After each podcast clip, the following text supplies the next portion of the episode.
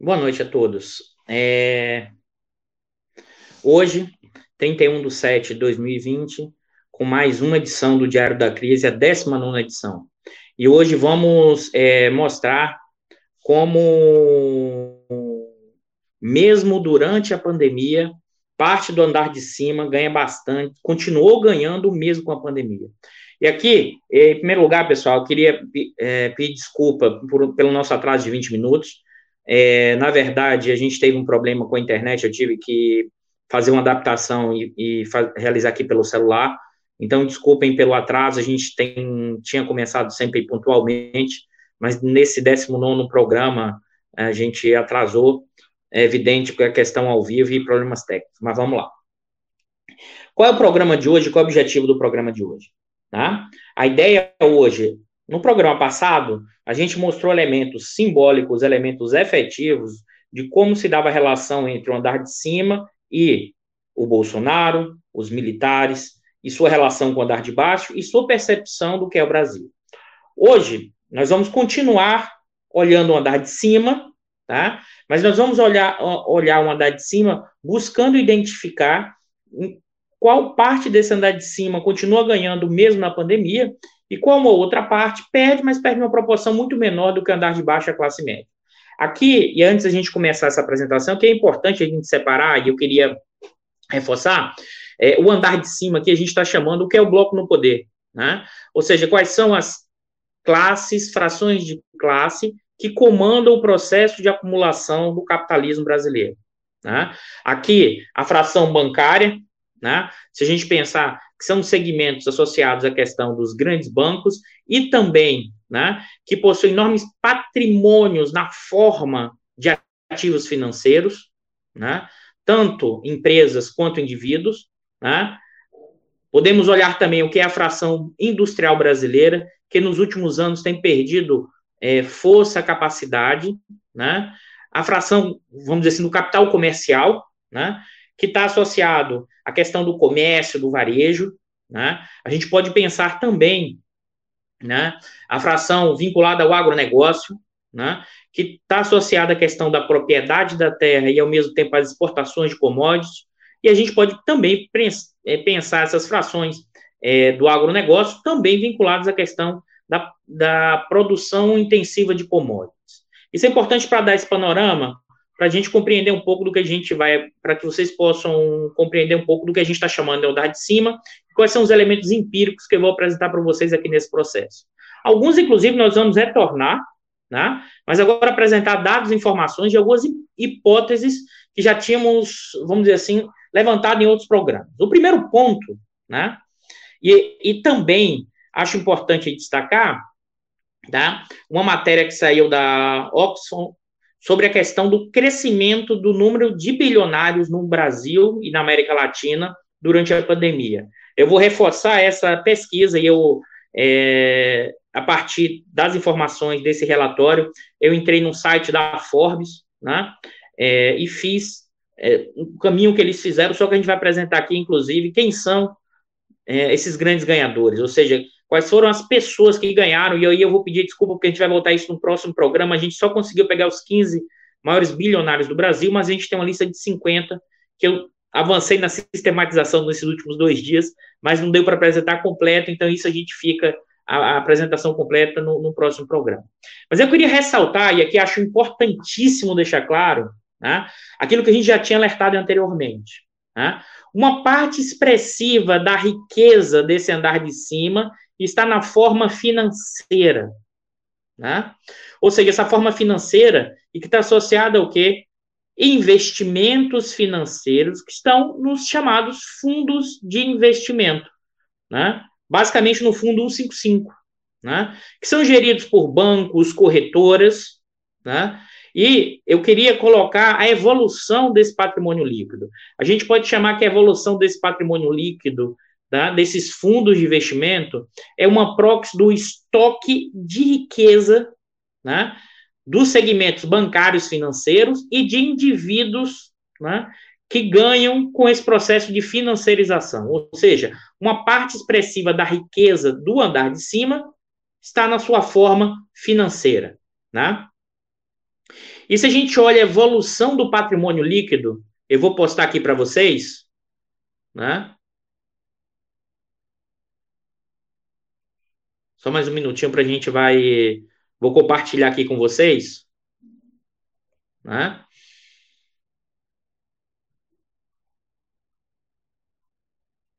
O que é que a gente tem aqui? Acho importante. Eu quis trazer em longa trajetória, né?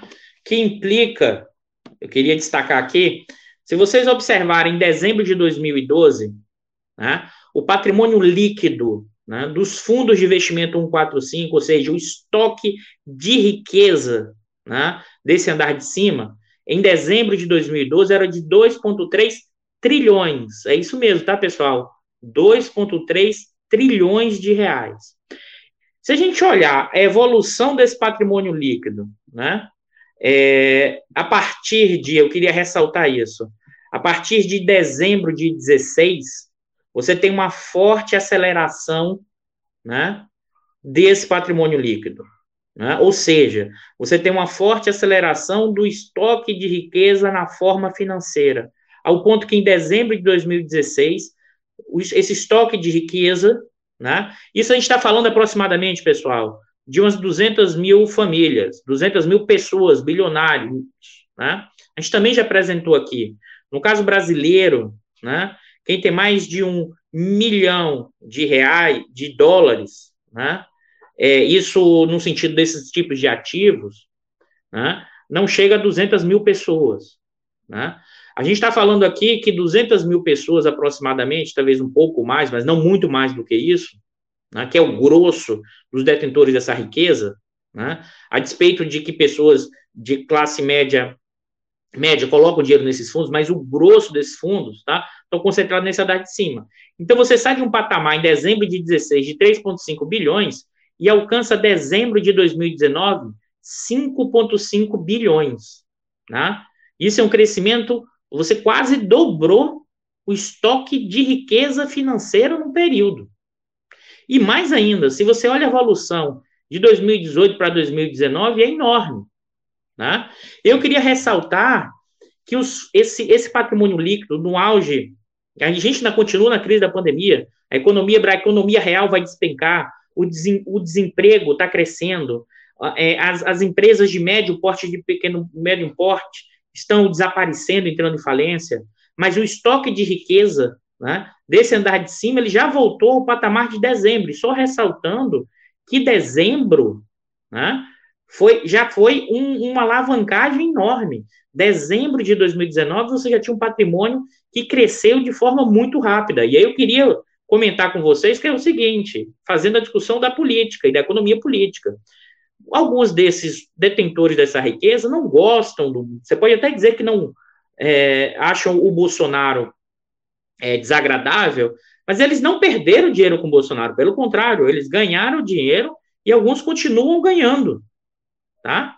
Eles podem até achar o Bolsonaro inconveniente, mas não significa dizer que eles vão se mover para retirar o Bolsonaro. Acho que isso é importante. Poderia ter no auge da crise. E nesse momento agora, e eles podem até lá na frente, se se tornar disfuncional em termos da acumulação financeira dos ganhos desse, desse segmento. Né? É, e, e, isso fica muito evidente na questão do, do rendimento. Né? Eu vou mostrar aqui também para vocês né? Quais foram os rendimentos é, desses ativos. Deixa eu colocar aqui o próxima transparência para vocês. Tá? Só um minutinho, pessoal. E aqui é importante, por exemplo, vocês poderiam dizer, ah, Eduardo, mas o rendimento da bolsa ainda não voltou ao patamar de 2019. Ainda não. Tá? Mas boa parte da riqueza financeira não está na bolsa. Mas se você olha, inclusive, o rendimento da bolsa nos últimos 12 meses foi expressivo, né? Esse é um dado, eu gostaria de agradecer ao colega Norberto, que me passou essa, essa tabela e essa informação, né? Que ele fez essa atualização hoje, né? O que, o que que esse... Eu vou me concentrar aqui, né? Em dois indicadores, principalmente, que é o IMA geral e o IDA geral, tá? O que que isso significa? Né? O IMA geral né, é um indicador que mostra os vários tipos de títulos públicos uma carteira de títulos públicos, né? ou seja, esse imã representa a evolução e o rendimento de quem detém títulos públicos nas suas mais diversas formas. Se a gente olha em março, né, quem detinha esses títulos teve uma queda de 2%. Né? Só que a partir de abril isso já cresce para 0,9%, em maio, 1%, em junho, 1%, e em julho, até o dia 20, 1,7%.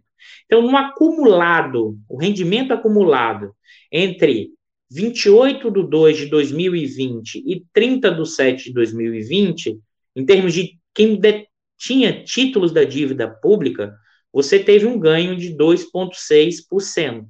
E por que eu estou ressaltando esse indicador? Porque daqueles 5,5 trilhões de reais, que uma boa parte deles é do andar de cima, a grande maioria, né? Se você olhar esse tipo de fundo, um indivíduo, dois indivíduos, é quase 70% desse valor, ou seja, os multimilionários, né? Entre, 700, entre 60% e 70% dessa riqueza, desse patrimônio líquido desses fundos, são em títulos da dívida pública. Ou seja, o, a, a, carteira desse, desses fundos de investimento, ou seja, 70% eram títulos da dívida pública. E da crise até hoje, você já tem uma recuperação do, desses rendimentos. 2,6. O outro, o IDA, né? que é na tabela o indicador, o, na extrema direita, o ponto IDA, em março a queda é muito grande. O que é que significa o IDA? São os títulos privados, debêntures, tá? São os papéis, né, privados. O que, que é isso, Eduardo? Até para explicar para vocês. É quando uma empresa, então, por exemplo, a Petrobras vai tomar um financiamento no mercado de capitais. Ela lança um papel, debentures, um título, e é, alguém compra por esses papéis. Então, esses são títulos privados. São títulos da dívida privada das empresas. Tá? Se você olhar o rei, quem detinha esse tipo de título, em março de 2020 a queda é enorme de 5,1%, mas se você olha agora no acumulado, você já está quase zero a zero. Né? E sendo que esses títulos privados dessa carteira de investimento representam um volume muito menor. E por que eu estou falando isso? Porque eu estou querendo ressaltar esse ponto. Né? Porque os detentores de ativos financeiros né? E aqui é importante deixar isso bem claro, né? Importante deixar isso bem claro. Quem são esses detentores desses ativos financeiros? Pessoas físicas e pessoas jurídicas, tá? Esses detentores é, são os e as pessoas jurídicas aqui é importante ressaltar são empresas, tá? Que são superavitárias em suas receitas financeiras. Alguém poderia me perguntar, mas Eduardo, o que é que isso significa? Significa o seguinte: vou dar um exemplo aqui, que é o Grupo Globo. Tá? Se você pega o Grupo Globo, né, no balanço do Grupo Globo, isso é fácil de achar, basta entrar lá no Grupo Globo, olhar relação com os investidores, está lá divulgado o balanço de 2019. Você vai olhar na conta ativo, né, é, ativos financeiros, e tem lá em torno de 7,4 bilhões de reais de ativos financeiros. Esses ativos financeiros estão aonde? Não está no caixa da empresa. Esses ativos financeiros estão hum, aplicados aonde? Nesses, nesses fundos de investimento. Então, desses 5,5 trilhões, está lá os 7,1 ativo da empresa Grupo Globo ali dentro. Tá? Sendo que no caso da Globo, os passivos financeiros, ou seja, a dívida do grupo, em proporção aos seus ativos, né? É relativamente pequeno, por isso ela tem uma receita financeira grande, assim como o grupo UOL, né? Se você olha no conjunto das empresas brasileiras, essa não é a característica marcante. As grandes empresas brasileiras, elas pagam muito mais juros do que recebe ganhos financeiros, tá? Aqui é importante deixar isso bem claro, porque acho que tem uma confusão sobre o que é a financiarização brasileira no sentido das empresas que é diferente desses proprietários dessas empresas. Os proprietários dessas empresas que recebem né, os seus lucros, os seus dividendos, a sua riqueza, que colocam o seu dinheiro pessoal no fundo, né, eles têm ativos financeiros que estão lá nesse fundo também, diferente da empresa Globo. Né? Observe que tem essa diferença. Eu vou mostrar isso no dado, por exemplo, o João Marinho, que é um dos proprietários da empresa, ele provavelmente, dos bilhões que ele tem, ele coloca no fundo de investimento, que é diferente do dinheiro da Globo. Tá? Eu queria ressaltar isso porque a nossa economia, né, os indivíduos e uma parte das empresas, elas são superavitárias em termos financeiros e elas colocam esses recursos em ativos financeiros. Eu estou ressaltando isso por quê? Porque essa parte do andar de cima, né, que tem sua riqueza na forma financeira, já saiu da crise. Já saiu da crise. A crise já acabou para esse pessoal. Hoje. Tá? Hoje não. Se você pensar em é, pelo acumulado aqui no dia 20 de julho desse mês. É uns, aqui vai aproximadamente, se pensar na última semana. Ou seja, quem tinha ativos financeiros já voltou ao patamar elevado de rendimento, enquanto a economia real, né, enquanto, se a gente olha os dados de, da indústria de transformação, do varejo, do comércio, despenca. A geração de emprego despenca. É impressionante que o último dado formal né, do último mês que foi anunciado ontem, é, que foi perda de emprego, foi comemorado. Olha que loucura. Na verdade, você desacelerou a perda de ocupações formais e já foi quase como aventado da ideia de que nós estamos é, embicando, nós estamos dando uma embicadinha. Não, né? Ou seja, se você pensar para a linguagem da economia, você vai entender a segunda derivada, ou seja, você a, a queda desacelerou, você nem chegou a pensar em inversão, né? Que seria o quê? Zerar a perda de empregos formais. Então, observe que, enquanto a economia real está tá despencando, né, enquanto a economia real está despencando, é, o lado financeiro, tá? O lado financeiro ganha dinheiro ou volta um patamar. E por que eu queria destacar isso? Além disso, alguns setores produtivos, acho que é importante destacar, têm conseguido sair bem da crise e têm conseguido enorme rentabilidade, mas não é o setor como um todo. Né? Então, por exemplo, o varejo despenca, o comércio despenca, mas se você olha os últimos balanços trimestrais, né, mostram o quê? Dessas grandes empresas, inclusive de varejo, uma melhora né? ou um lucro um pouco menor do que do, do ano passado, mas um lucro elevado. Isso vale para os bancos, isso vale, por exemplo, para a Via Varejo, isso vale para algumas empresas de varejo, isso vale para as empresas exportadoras intensivas em commodity, por exemplo, a Vale, né? porque ela continua exportando muito. Isso vale para empresas da, tipo JBS, né? A, a despeito da queda dos preços de commodity no mercado internacional, você continuou exportando muito, principalmente para a China, e a desvalorização cambial né, gerou ganhos reais importantes. Né? Eu estou ressaltando isso por quê? Porque você tem, de um lado, né, um segmento financeiro e financiarizado que já saiu da crise, por isso que essa é, é interessante o, o jornal eles já querem mudar o tom, né? É, isso é muito marcante. Enquanto você está ainda numa projeção de queda do PIB, esse nem saiu o dado negativo do segundo trimestre, eles já querem inverter o sinal, né? Por quê? Porque se você olhar a bolsa, já está quase saindo da crise, e quem tem ativo financeiro já estava quase saindo da crise, e hoje já está fora da crise, né? É, só que, por outro lado, aqui eu queria ressaltar essa diferença das frações do bloco no poder, porque elas têm a diferença do que é por setor, mas tem também por tamanho. Isso que eu queria destacar. E aí saiu uma pesquisa ontem do IBGE mostrando a percepção das empresas sobre o impacto da crise. Eu vou postar isso para vocês também, uma tabela que eu acho bem, bem importante, né? Quais são os. Na verdade, vou, vou postar a tabela que é da, da pesquisa do IBGE, e qual é, é, é quais são os efeitos. Né? É, vamos lá. Quais são a percepção dos efeitos né, da pandemia para as empresas? E como o IBGE faz uma separação entre pequena empresa, média empresa e grande empresa, né, isso nos dá uma pista importante desses efeitos.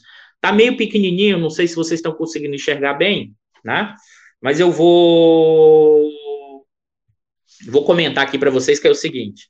Nessa tabela você tem empresas por na verdade foram consultadas 2.766 milhões de unidades de empresas, tá?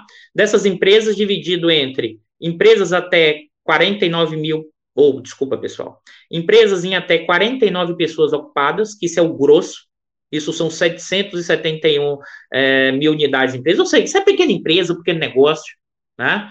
É, que vai do pequeno negócio que é, há empresas de 50 que empregam 50 pessoas a 490, né? Que são 54 mil empresas, e que empregam mais de 500 pessoas, tá? que são 5 mil empresas. Se você pensar, é essas 5 mil empresas já está mais próximo do que está chamando do andar de cima. Né? Se você olha o efeito negativo para as pequenas e médias empresas, foi enorme. 60% né, desses empresários identificaram que a situação da pandemia piorou as condições. Né? 22% que pequeno foi feito e apenas 14% que não teve efeito.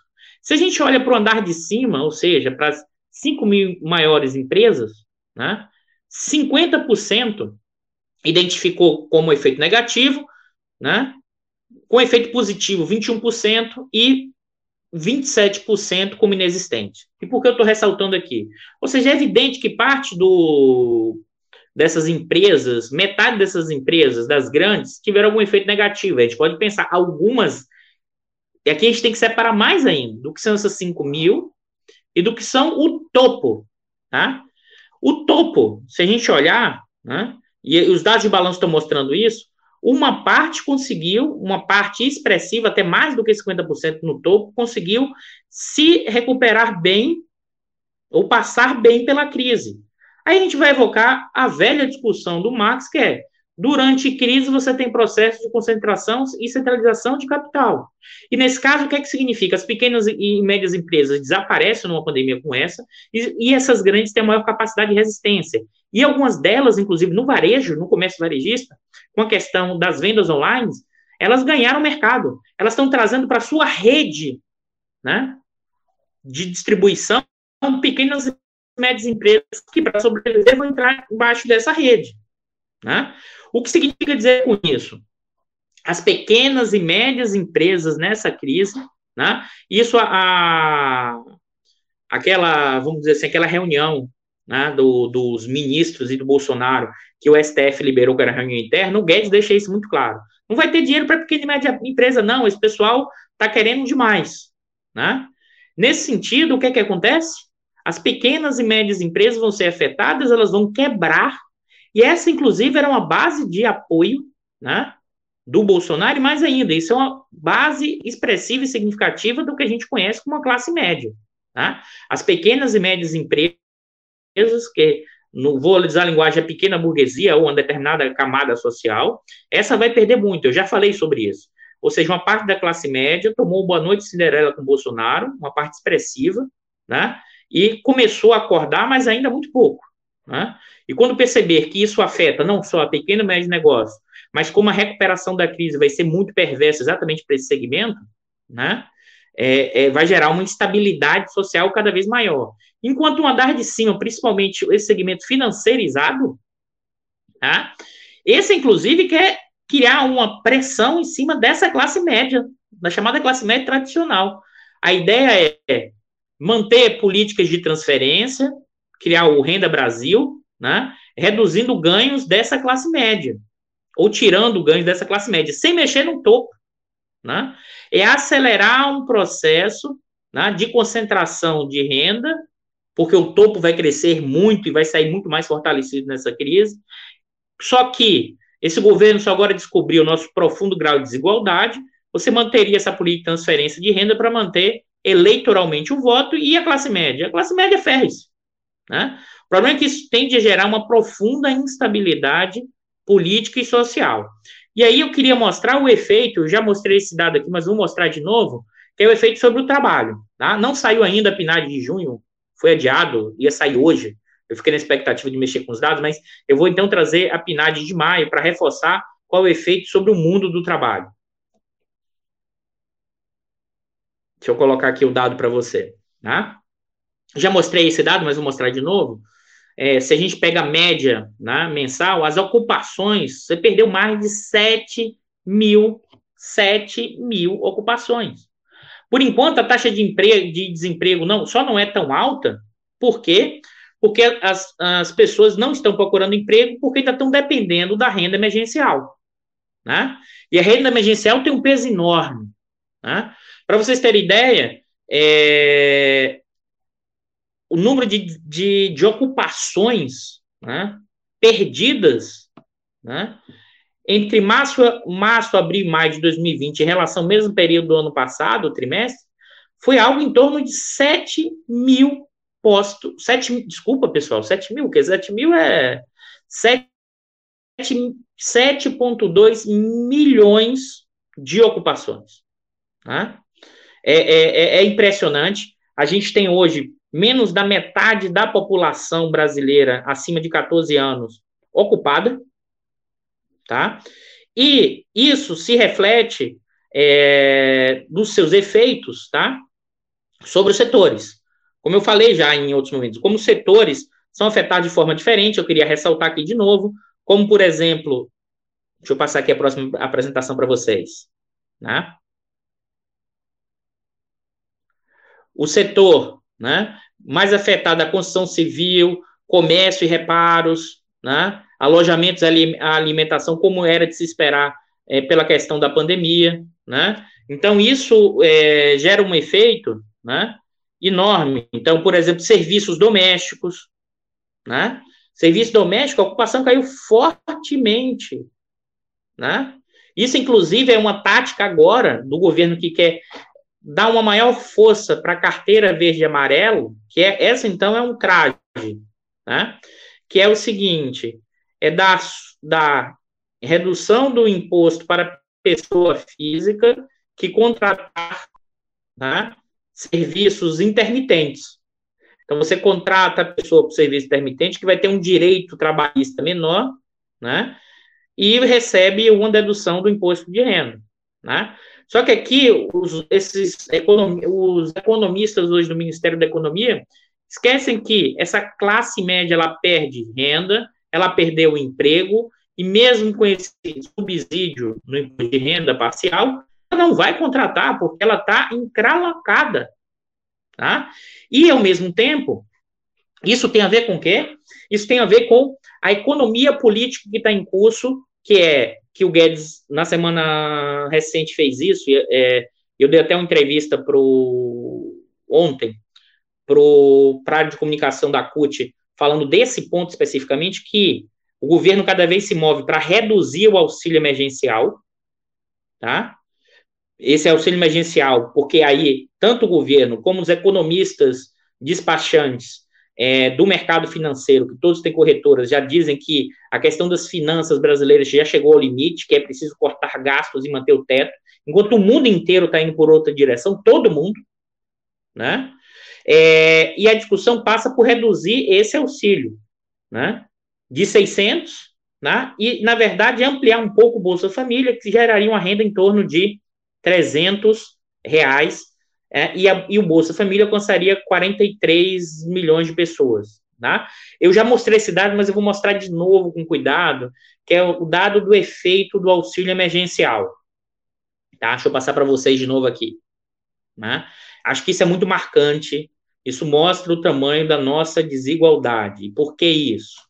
Se a gente olha, né, no, e aí vou explicar de novo esse gráfico. acho que esse gráfico é emblemático. É um gráfico que está no documento do Ministério da Fazenda, que é primeiro decil de renda. Isso é a renda média domiciliar per capita, tá? Para todas as famílias. Então, os 10% mais pobres da população brasileira que esse aí é o primeiro decil, tá? Eu vou ressaltar isso. E eu vou falar esse número. Isso dá aproximadamente em torno de 20 milhões de pessoas. Isso são dois Portugais. Dois Portu... A população de Portugal, duas vezes. Tá? São 10, os 10% mais pobres da população brasileira. Tá? Que nesse segmento, 93% de quem, é, de quem recebeu renda 93% foi da renda do auxílio emergencial, tá?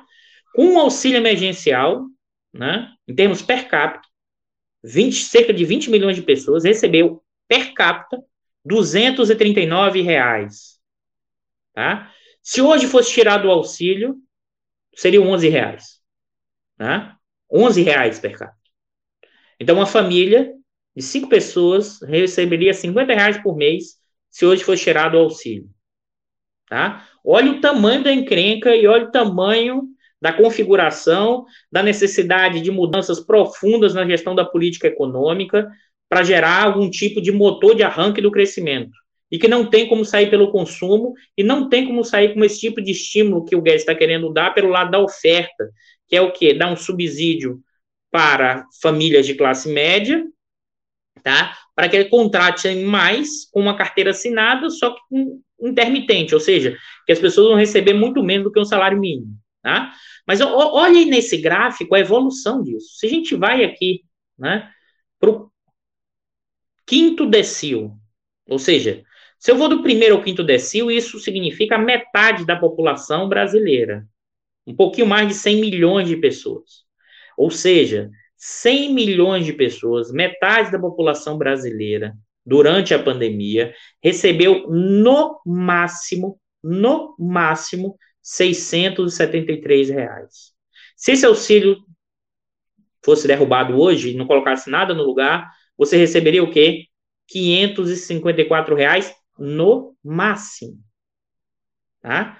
Ou seja, o efeito do auxílio, dado nossa profunda desigualdade social, teve um efeito e a nossa economia só não vai cair muito, muito mais. E olha que a gente já vai cair, né? Em torno de 6% do PIB. Até mais.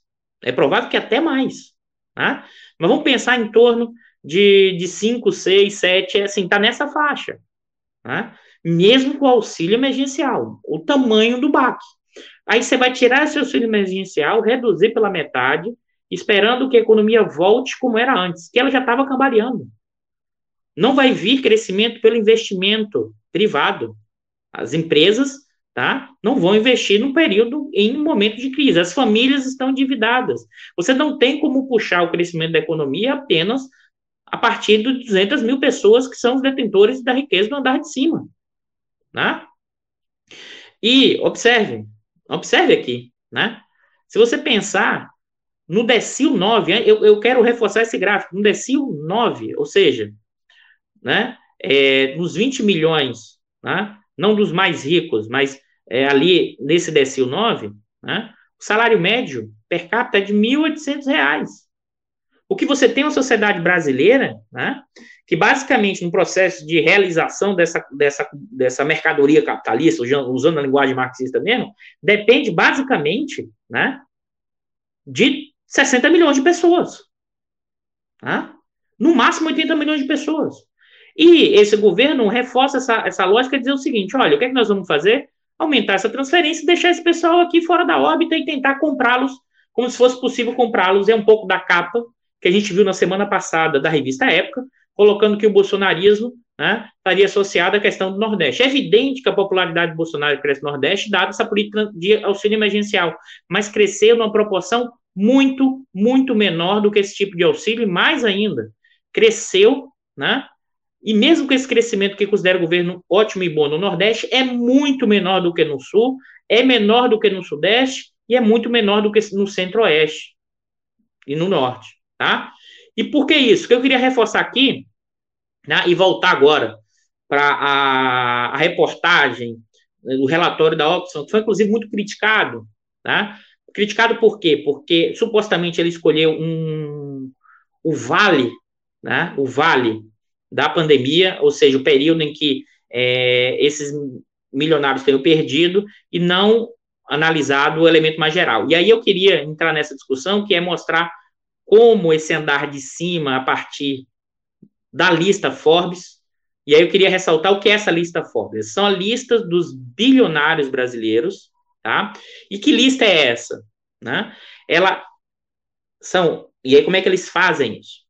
Né? São os proprietários, ou seja, os, os acionistas majoritários de grandes empresas, né? E isso associado ao valor dessa empresa.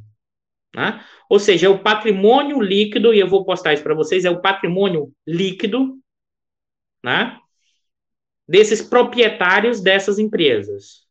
Deixa eu postar aqui para vocês, tá? Vamos ver se vocês conseguem enxergar bem, né? É, esse gráfico também não ficou muito bom, foi hoje uma corrida para terminar isso, por isso que eu só cheguei até o 14, né? É, quem, quem é hoje o homem mais rico do Brasil? Né? É o Joseph Safra, tá? Se você olha em março, que é quando a Osfam vai usar o relatório, porque exatamente é o relatório, é o período que a Forbes divulga, né? Era 19,9 bilhões de dólares, tá? Isso aqui está em bilhões de dólares, o patrimônio líquido, a riqueza desses indivíduos, e essa riqueza é calculada com base na informação efetiva, né? Pública do controle acionário desses indivíduos. Aqui não está, por exemplo, aqui não está, pessoal, né? Por exemplo, a riqueza individual, o quanto está na conta do Lema num fundo de investimento pessoal.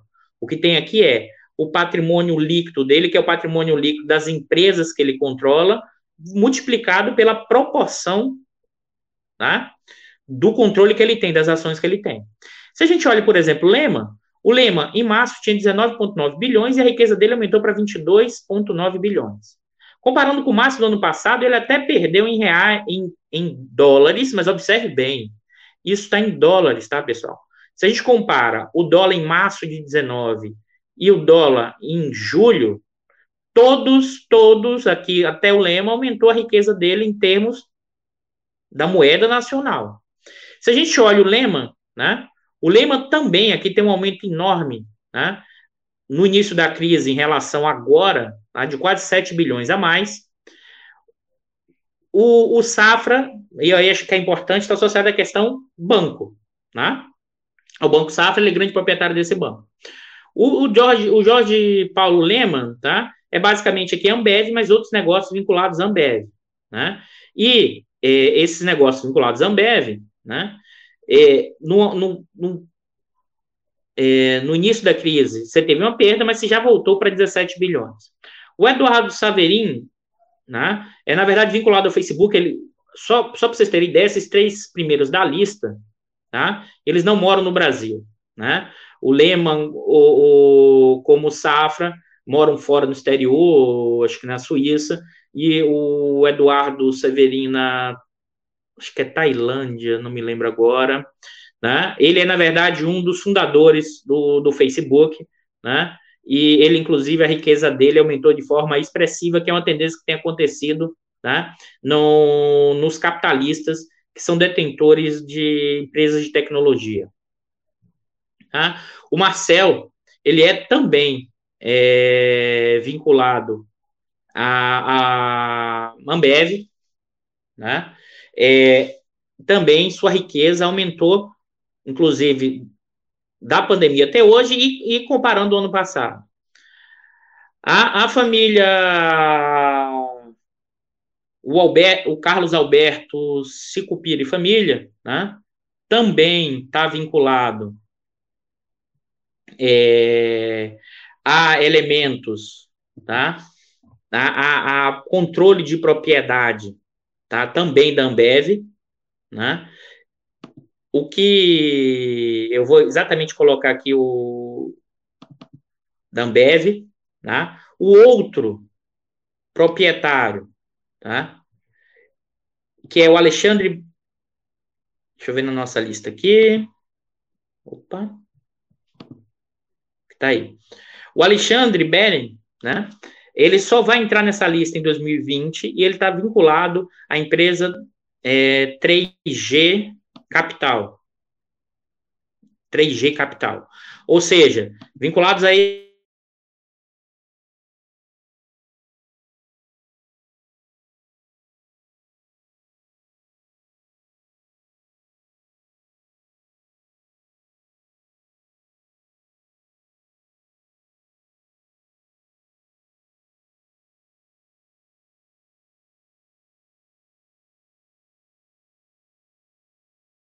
financeiros e financeirizados.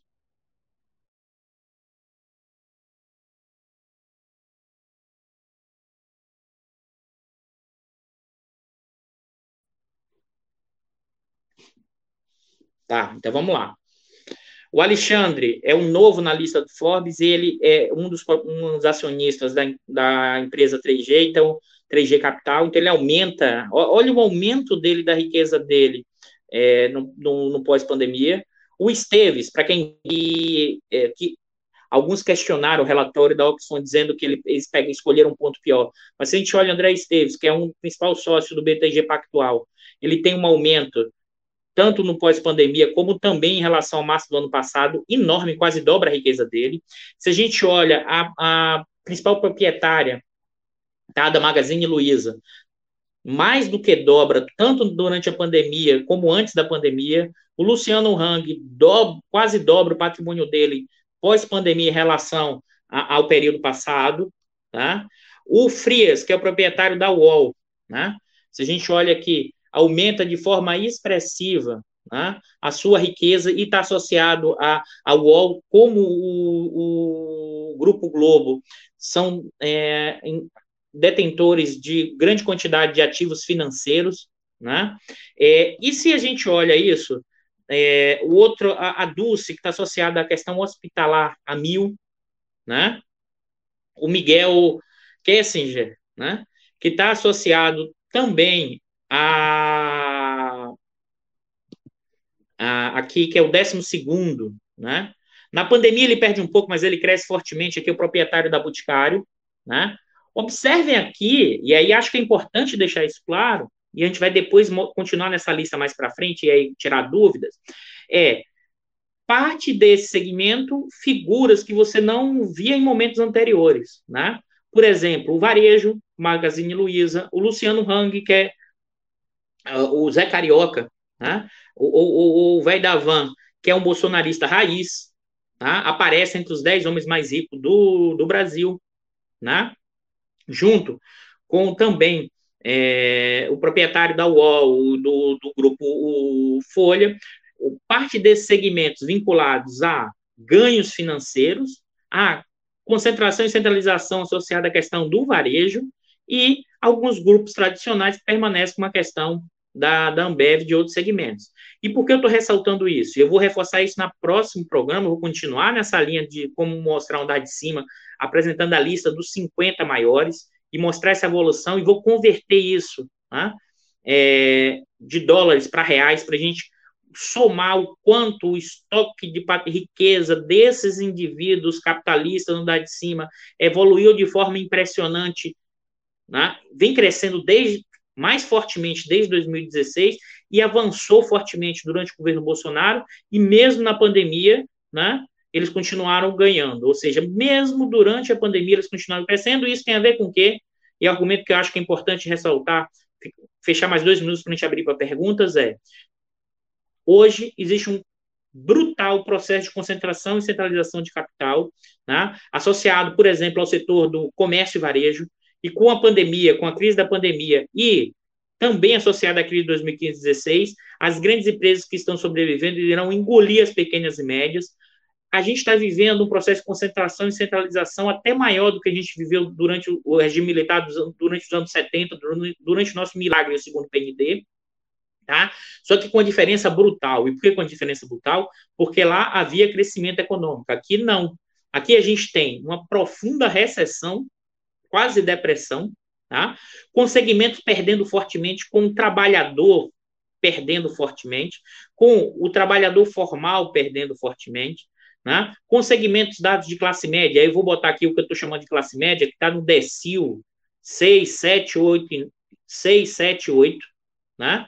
e que tende ao quê? A perder fortemente renda, né? e que está associado a uma reconfiguração em que o setor industrial perde força. O Hermínio de Moraes está lá na lista embaixo. Né? O, os, os Odebrecht está lá embaixo. A construção civil, e que tinha vínculos com a própria indústria recentemente, dados os efeitos do mecanismo da Lava Jato, destruiu o setor. Né? O setor industrial, né, que já vinha perdendo força, né? mas que você aventou algum tipo de projeto a partir de 2015 e 2016 com a questão do conteúdo local, isso vai para o espaço com o efeito Lava Jato. Né? destrói o setor, isso perde a capacidade de alavancar e a gente olha tanto para os dados de lucratividade, tá, que a gente vai voltar a reforçar, porque acho que na semana que vem saem os dados do valor das mil empresas, e a gente vai ter atualizado de 2019 dos balanços mais recentes. O que mostra que a lucratividade de uma parte expressiva dessas grandes empresas até caiu, mas elas continuaram positivas, né? num período de profunda recessão. Por isso que a bolsa sinaliza, segue crescendo, porque tem dois elementos. Tem porque aumentou a liquidez, tá? Quando o Banco Central reduz o compulsório, joga dinheiro na mão dos bancos, esses bancos passaram a comprar, inclusive, títulos da dívida do governo e comprar títulos é, de, de empresas dessas da Bolsa. Né? Lembrando que essas empresas, basicamente a Bolsa, tem a ver com 50 empresas. Naquelas 5 mil, 50 empresas estruturam a Bolsa. E como você tem um profundo processo de concentração e centralização, essas empresas estão até o lucro delas vão cair menos do que esperado, porque elas estão ganhando fatia de mercado. O problema é, o problema é que isso no médio prazo se torne insustentável. E por que se torna insustentável? Porque para você manter essa acumulação, isso vai destruindo a renda de segmentos da classe média, dos segmentos mais baixos, e isso tende a gerar uma profunda crise econômica, política e social. Ou seja, uma, uma parte expressiva da de cima vai bem, sim, tem uma recomposição no bloco no poder do capitalismo brasileiro, com a manutenção dos segmentos financeiros tradicionais e com a ascensão de uma parte de segmentos financeiros também, né? É, vamos dizer assim, emergentes nessa situação, assumindo um novo papel, um reforço do chamado capital comercial, a questão do varejo aqui ganha um papel importante, quer, quer seja a partir de controle nacional estrangeiro, e as empresas intensivas em commodities, e aí o agronegócio dentro disso, continua mais forte do que nunca. Ou seja, nós temos um, o efeito disso, nesse momento, é o aumento do poder relativo desses segmentos, com um problema, que esse tipo de acumulação vai, vai gerar uma, uma profunda fragmentação, desarticulação e você não consegue manter nem a hegemonia no bloco no poder, nem fora do bloco no poder. E por quê? Porque você vai quebrar as pequenas e médias empresas, a classe média vai perder seus empregos gerenciais, quer seja no Estado, mas também os seus empregos médios. Basta ver o que a Petrobras está demitindo e que essas grandes empresas vão demitir, fazendo um tipo de ajuste para aumentar ainda mais a lucratividade para os seus acionistas e garantir um lucro maior. E, por outro lado, se a gente olha o andar de cima, vai bem obrigado. Então, cuidado eles podem até reclamar do Bolsonaro, e, e na semana que vem eu vou trazer também, que eu citei na, a, é, é, na revista Piauí da semana passada, e mostrar também que ele está, ele, ele está dentro, dentro dos bilionários, que também cresceu. Então, mais do que criticar o Bolsonaro, ou, ou significa dizer que parte desse andar de cima até acha que o Bolsonaro é inconveniente, pode gerar algum problema para frente. Mas nesse momento não vão se mover porque por enquanto, o Bolsonaro não é disfuncional para os seus ganhos. Eu fico por aqui. Agora ouvi perguntas e questões, e desculpa novamente pelo atraso. E a gente continua, inclusive, eu já estou pautando para a próxima, a gente vai destrinchar ainda mais esse andar de cima e entender e, e, e verificar os avanços disso na discussão do, da política de transferência de auxílio emergencial. Vou abrir para questões, pessoal. É... O Costas falou, Zé Carioca é outra excelente tirada para caracterizar o velho da van, é isso mesmo, Zé Carioca é ótimo. Costas, é, eu estou começando em trás para frente, tá, pessoal? É, não estaria em curso neste governo um processo de tentativa de extinção da identidade histórica, da identidade histórica salário mínimo? Afinal, a era Vargas ainda incomoda muita gente? Costas, eu acho que, é, eu não tenho dúvida nenhuma disso, é, na verdade, o que tem em curso é uma completa desconfiguração da relação entre público tá, e privado, da relação entre Estado e, e isso, público e privado, mas deixando isso bem claro. É da relação entre capital e trabalho, da relação entre Estado e trabalho e da relação entre Estado e capital. O que a gente tem em curso é uma completa desestruturação do padrão da Constituição de 88, mas também do que foi estruturado a partir dos anos 30. Né? Observe que é uma desestruturação total. Temos o desenvolvimentismo avançou no sentido de aumentar a produção, de aumentar a geração de riqueza, mas também veio junto com a piora na concentração de renda, não incorporou andar de baixo. A gente é historicamente marcado por uma profunda sociedade desarticulada socialmente, setorialmente, dado que esse andar de cima que tem como elemento na, na sua o seu constitutivo, que é o sentido da colonização, que está associado à questão da propriedade, da escravidão e do antirreformismo.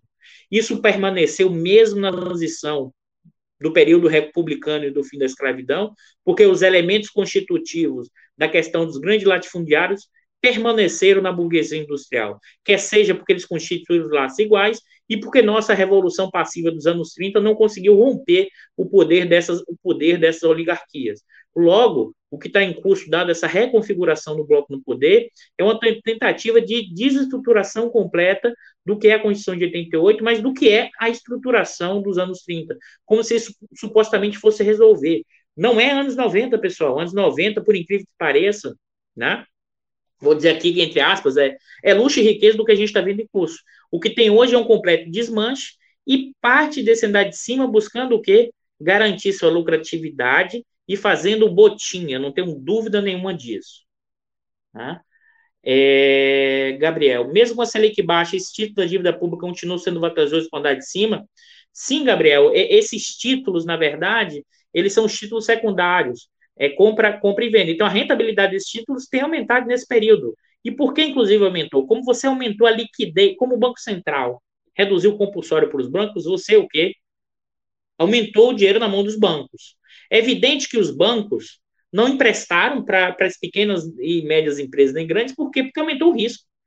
A possibilidade de que essas empresas tenham quebrado, poderiam quebrar. Então, como aumenta o risco, tanto é que o Bradesco acabou de anunciar 6,1 bilhões de contingenciamento, né, de pegar esse dinheiro e deixar guardado com a possibilidade de que empréstimos não sejam pagos no final do ano ou no início do ano. Imagine como a economia vai recuperar com as famílias endividadas e sem renda, com as empresas endividadas sem capacidade de investir, né? E os bancos entesourando e comprando títulos. Então, parte do, dos bancos compraram títulos no mercado secundário. Por isso que o preço do título aumentou. Então, os bancos que detêm esses títulos compraram novos títulos e o preço, nesse sentido, aumenta. Então, eles é, acabam aumentando o, o rendimento desses títulos públicos no mercado secundário, tá, Gabriel? Isso é um mercado secundário, não é, não é a Selic direto. É... Boa noite, Renata. O João. Entrando daqui. Opa, João. Então vamos lá, vamos seguir aqui, vamos voltar. A Helena fez a seguinte questão. Tá? Até que ponto a crise foi resolvida para andar de cima? Serão mantidas políticas públicas que sustentam essas rentabilidades? E mesmo mantidas, são suficientes com o fim do auxílio emergencial? É isso, Helena. Eu acho que é importante, e é, sua, sua pergunta é importante, e eu fiz questão de ressaltar, mas vou ressaltar de novo. A crise está resolvida até hoje para andar de cima. Tá? Aqui é importante, porque, primeiro, a liquidez foi um elemento fundamental para essa recuperação. Só que agora você acha muito difícil você manter a política de auxílio emergencial. Aqui vai aumentar uma tensão enorme na guerra de trincheiras, de um lado, de parte do governo Bolsonaro, né, que quer manter uma, esse auxílio emergencial para manter popularidade, né, um outro lado que quer criar instrumentos para não furar o teto dos gastos, que está vinculado e aí a linha do Guedes e o presidente do Banco Central, e esses segmentos financiarizados que estão ganhando dinheiro, que já saíram da crise. Então, vai tem uma disputa aí na questão de uma guerra de trincheiras, em que lado você se posiciona desse processo. A questão toda, e aí, Helena, acho que é importante ressaltar, eu não acho que essa crise esteja resolvida ainda por dar de cima, por quê? Se a gente olhar, por exemplo, esse, essa, essa, esse ganho de rentabilidade e essa liquidez não foi um movimento apenas no Brasil. Isso aconteceu no mundo inteiro. A economia, Brasil, a economia norte-americana no segundo trimestre, a, a Bolsa de Valores, a NADA, a NADA que, e a Dow Jones, é, é, elas cresceram fortemente, ao passo que a economia norte-americana teve a pior queda da história desde que há registro. Tá? Então, acho que é possível, né, no prazo não tão longo, um estouro da bolha financeira, né, como inclusive reflexos do mecanismo de saída da crise Covid. Porque você injetou liquidez. Só que essa liquidez não foi para o crédito, nem foi para o consumo, e nem foi para ativar a economia. Né? Então, esse tipo de política gerou o quê? Uma rápida recuperação dos ativos financeiros. Quem saiu ganhando e quem adorou isso? Né? Os proprietários de ativos financeiros. Agora, hoje, desse lado financeiro, né, essa crise está resolvida. O problema é que outros segmentos estão perdendo com isso, inclusive do andar de cima, parte do setor industrial, das grandes empresas. Então, você tende a aumentar a tensão e o conflito, né? Que seja entre frações capitalistas que ganham e que perdem, as que estão mais financiarizadas vão querer manter as políticas atuais no sentido do teto dos gastos, e com outros segmentos vão apertar e tensionar. Então, a guerra de todos contra todos vai acelerar no meio dessa pandemia. Né?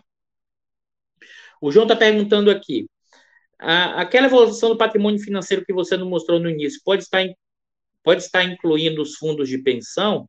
É, João, na verdade, aquela evolução do patrimônio financeiro são é o patrimônio líquido dos, dos fundos de investimento. É, é, é o fundo de investimento 155. Eu acho que João, eu vou, eu vou, ficar na dúvida, eu não tenho certeza. Se o Norberto tiver por ele, me ajuda, mas acho que os fundos de pensão não estão dentro do fundo 155, não. Né? Mas eu, isso eu não tenho certeza, João. Eu, essa resposta eu te dou no próximo programa, se o Norberto estiver por aí para comentar. Eu estou falando, o Norberto é, é, o meu colega, professor do Instituto, e é um especialista é, nessa área financeira. O Luan está perguntando, professor, como é possível a Petrobras dar preferências acionistas se o governo tecnicamente deveria saber que destabilizar a remuneração das, da sociedade para estabilizar a economia como um todo. Luan, é, observe o seguinte: aqui não tem. Eu estou cada vez mais convencido, não é um problema de ignorância ou irracionalidade. O que está em jogo aqui né, é um botim. Você tem um desmonte completo setorial que vai no campo da, do setor energético, tá, do petróleo e gás, do setor elétrico, e aí agradecer o, o, o professor Bicalho, que está aqui no, me ajudando nesse momento que eu deu problema. É, e ele conversa isso muito. Tem um desmanche. O desmanche é o seguinte: olha, eu vou abrir espaço para esses capitalistas aí, desses 200 maiores, 50 maiores, ganharem dinheiro no segmento onde eles não ganhavam. Então tem uma disputa gigantesca, não tem nada a ver com questão regulatória. Se você olhar o que foi o parecer do CAD para a venda das refinarias da Petrobras, é um absurdo. Né? Isso já comentei aqui. O que está acontecendo é o quê? É, abre espaço, botim, cada um está disputando entre si. Eu não sei, mas é muito. A gente tem que olhar muito um pouco de destaque que foi dado dessa saída do presidente do Banco do Brasil, que estava no meio de um processo de privatização. Né? Em segmentos, a venda de carteira de ativos do banco tavam, estão sendo vendidos. Né? O Felipe, até, até quando a classe média e as grandes empresas irão caminhar lado a lado com o governo Bolsonaro? Existe alguma possibilidade desses setores desembarcarem do governo? Felipe, esse é o ponto do, do olhar para cima, assim, não... Flávia, obrigado, Flávia. Antes de responder o Felipe, é, a Flávia também, que domina esse assunto, trabalha até é, na acho que ainda está na Ambima, já não tenho certeza, mas obrigado, Flávia. Sim, os fundos de pensão estão dentro, né? É, do, daquele patrimônio inteiro, tá? Mas lembrando que o grosso desse valor, eu, eu fiz um levantamento, eu peguei quem tinha menos de 20 proprietários desses fundos, tá? Isso representa quase 70%, né?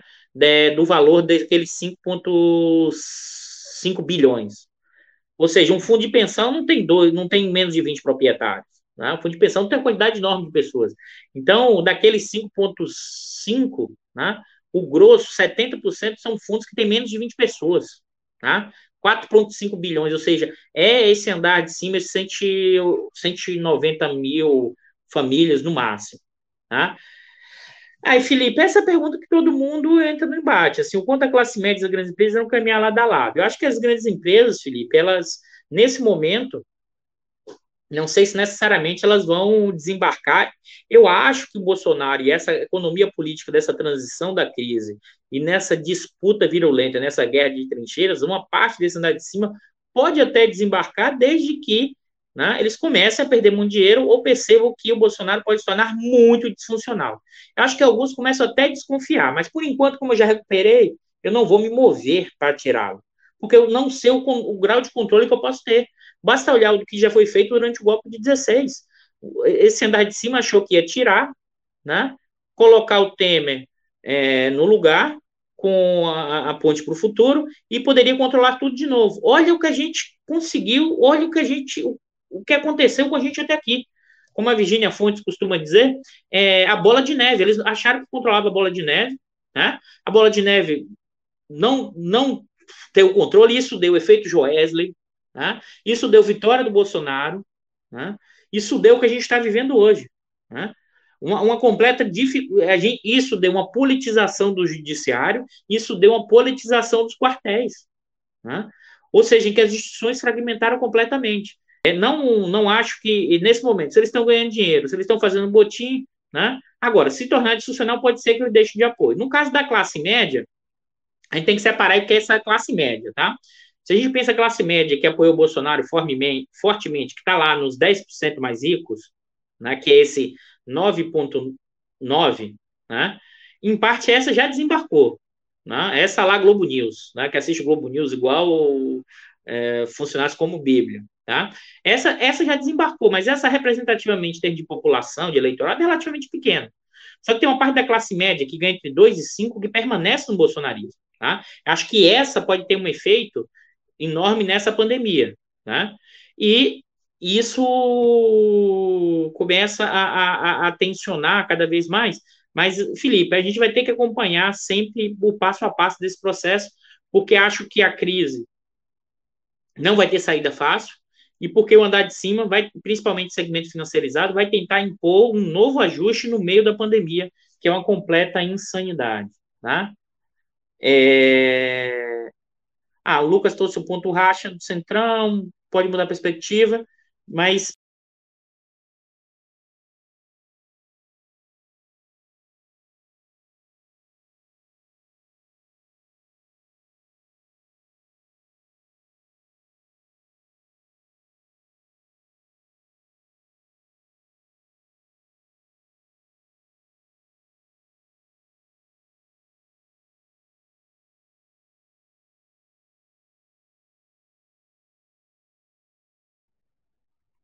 Desculpa, pessoal, tinha um problema aqui cair, tá? Mas a gente vai deixar, a gente já está com a hora de live, a gente vai deixar questões e perguntas mais para frente. Então é isso. A gente segue continuando analisando andar de cima. E aí, como o Felipe e, e, todos os outros me perguntaram, assim, não dá para a gente fazer grandes conjecturas para frente, porque a gente continua ainda com a crise sanitária. A gente está morrendo mil pessoas por dia. Você naturalizou a crise sanitária, as mortes. Né? Um andar de cima, principalmente segmentos financeiros, as frações financeiras, o, o, os multimilionários, uma parte é, desse mercado financeiro expressiva já diz que é para fazer o ajuste rápido, já chegamos ao máximo de endividamento, e aí os seus corretores e os seus proprietários, uma boa parte da, da, dos economistas que são também donos de corretora, tá? já estão querendo propor um ajuste completo. Ao mesmo tempo, você vê um Congresso que, em certa medida, o Bolsonaro conseguiu parte do centrão, que seria um terço, mas uma outra parte não vai nessa onda, porque, inclusive, é, nesse bloco está vinculado com essa parte financiarizada, né? E a disputa vai se dar no, na questão da manutenção ou não, né? E acho que da questão do auxílio emergencial e na diminuição desse valor, que vai causar uma queda do. Quando, quando esse auxílio for reduzido pela metade, né? É, a gente vai ter um novo tombo. As taxas de desemprego vão chegar próximo de 20, né? A renda do consumo das famílias vai cair de forma impressionante e a gente vai entrar numa espiral de, de desaceleração econômica, não é desaceleração não, de queda do PIB no contexto já de PIB em queda, né?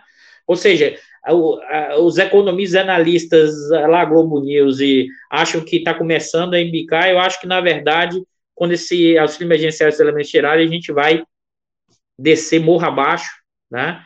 E aí a crise social, política, econômica tende a aumentar, ou seja, dezembro ou janeiro do ano que vem ainda é o longo prazo, e pode ser sim que aí uma parte desse andar de cima resolva desembarcar do Bolsonaro. Só que tem um problema.